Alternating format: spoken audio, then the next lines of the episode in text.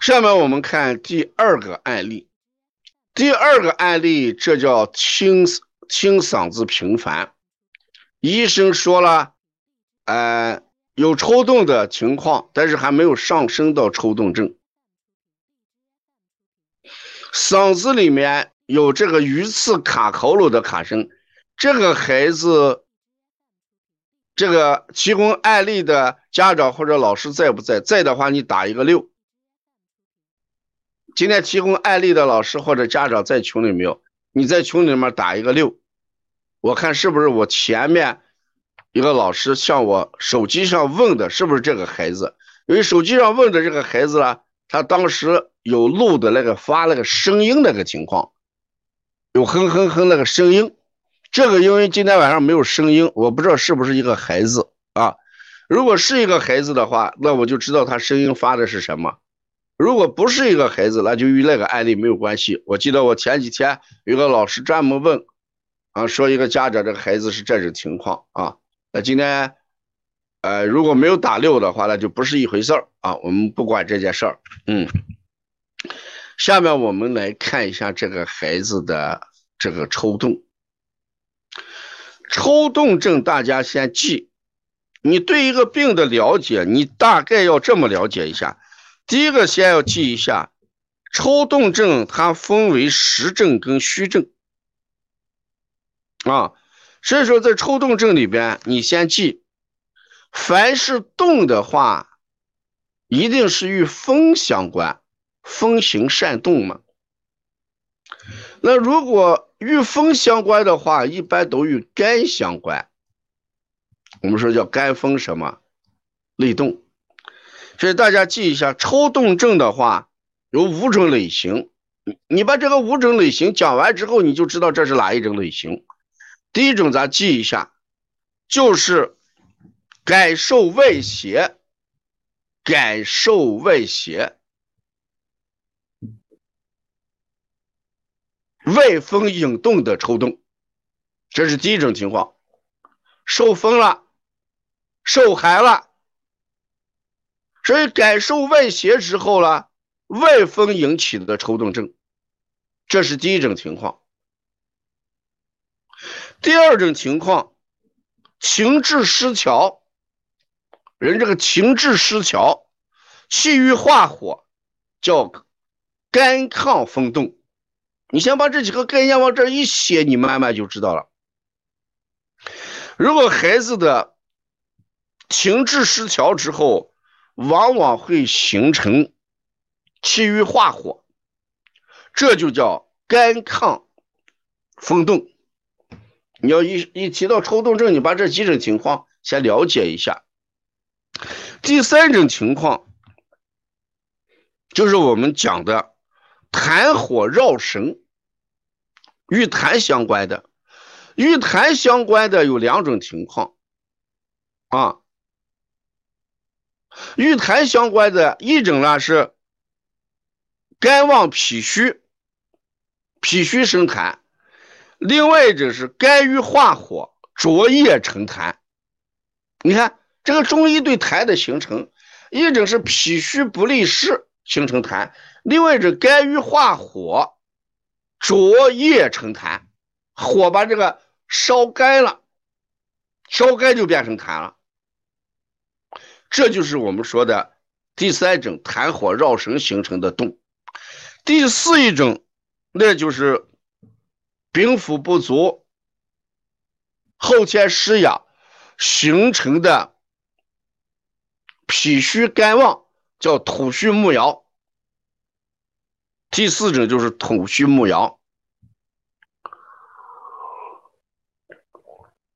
第五一种就是素气虚弱。或者热灼阴经形成的阴虚动风，阴虚动风，所以说你只要讲的抽动，它就这五种情况。就像我们跟大家讲啊，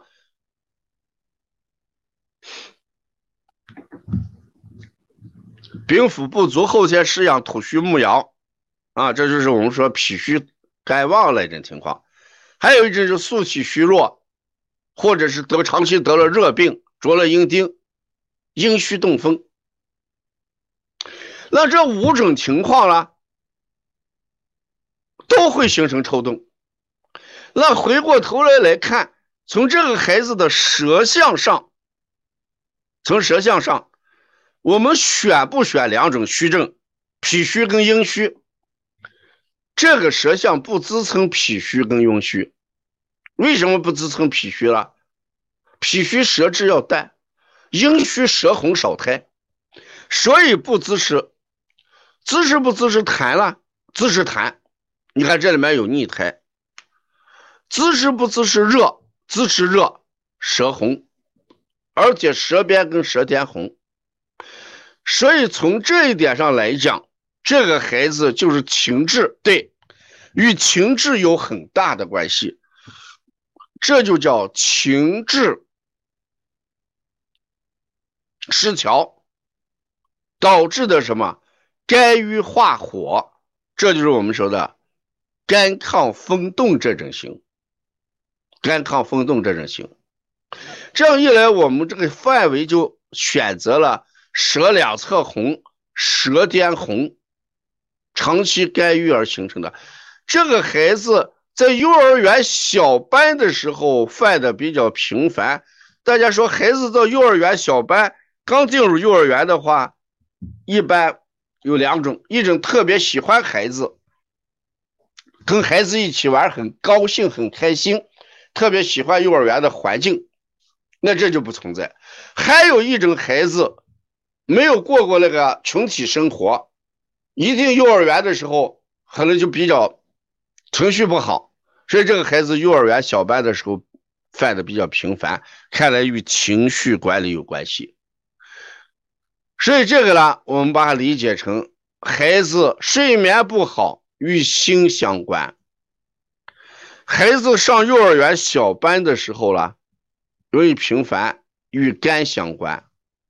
再看舌象的话，两侧红，舌尖红，哎，这正好都是属于那种心肝火旺那种情况。